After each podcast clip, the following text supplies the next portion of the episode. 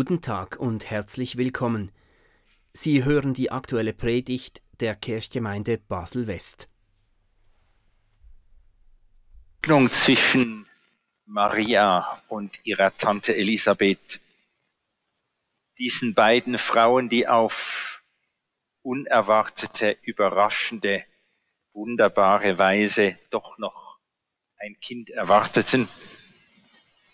Diese Begegnung gehört zu den zartesten und schönsten Szenen im Evangelium. Die beiden Frauen, die sich umarmen und gegenseitig ermutigen. Und im Anschluss an diese Begegnung bricht aus Maria dieses Lob heraus, das uns seither begleitet. Dieses Lob, das die Verhältnisse auf den Kopf stellt und die Welt in die göttliche Ordnung bringt. Eben sein Magnificat Octavi Toni hat Johann Erasmus Kindermann dieses Lob, die einzelnen Abschnitte musikalisch interpretiert. Ich werde jeweils den Abschnitt lesen, den ihr dann hört. Meine Seele erhebt den Herrn, und mein Geist freuet sich Gottes meines Heilandes. Denn er hat die Niedrigkeit seiner Magd angesehen. Siehe, von nun an werden mich selig preisen alle Kindeskinder.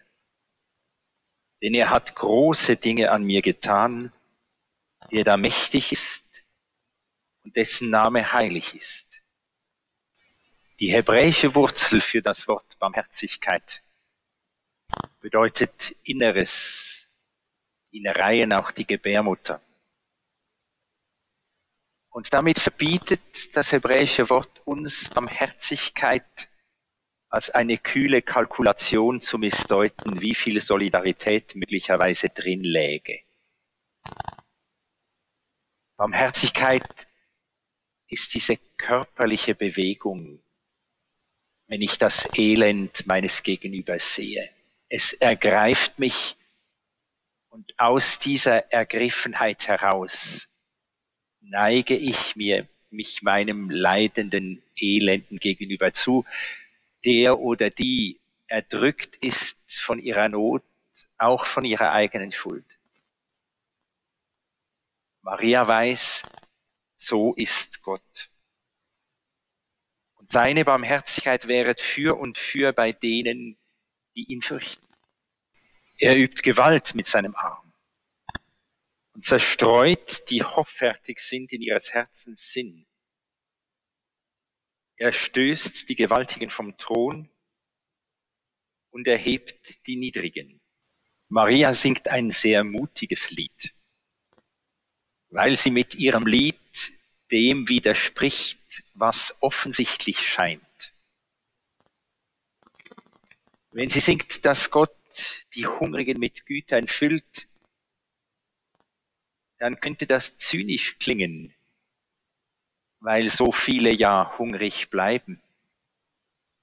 Doch sie singt es, sie jubelt es hinaus in diese Welt als Widerspruch gegen die herrschenden Verhältnisse und auch gegen die, die in diesen Verhältnissen die Herrschaft ausüben. Sie singt es, damit wir in unserer Hoffnung gestärkt werden, dass unser Hunger gestillt wird. Wir leben ja in Umständen, in denen die wenigsten von uns tatsächlichen Hunger leiden nach etwas zu essen. Doch wir leben in Umständen, in denen viele Sehnsucht haben nach Erfüllung, nach Sinn, nach Nähe, nach Liebe. Diese Sehnsucht, singt Maria, diese Sehnsucht wird gestillt. Gott schenkt sein Gutes denen, die hungern. Und dort, wo wir genug haben, dort, wo schon mehr als genug ist, dort kümmert Gott sich nicht. In der Erwartung, dass geteilt wird. dass das, was ungerecht ist, in die rechte Ordnung gerückt werde. Die Hungrigen füllt er mit Gütern und lässt die Reichen leer ausgehen. Er gedenkt der Barmherzigkeit und hilft seinem Diener Israel auf, wie er geredet hat zu unseren Vätern, Abraham und seinen Nachkommen in Ewigkeit. Jeden Abend im Vespergebet haben klösterliche Gemeinschaften, hat die Kirche dieses Lied gesungen, das Maria ihr vorgesungen hat.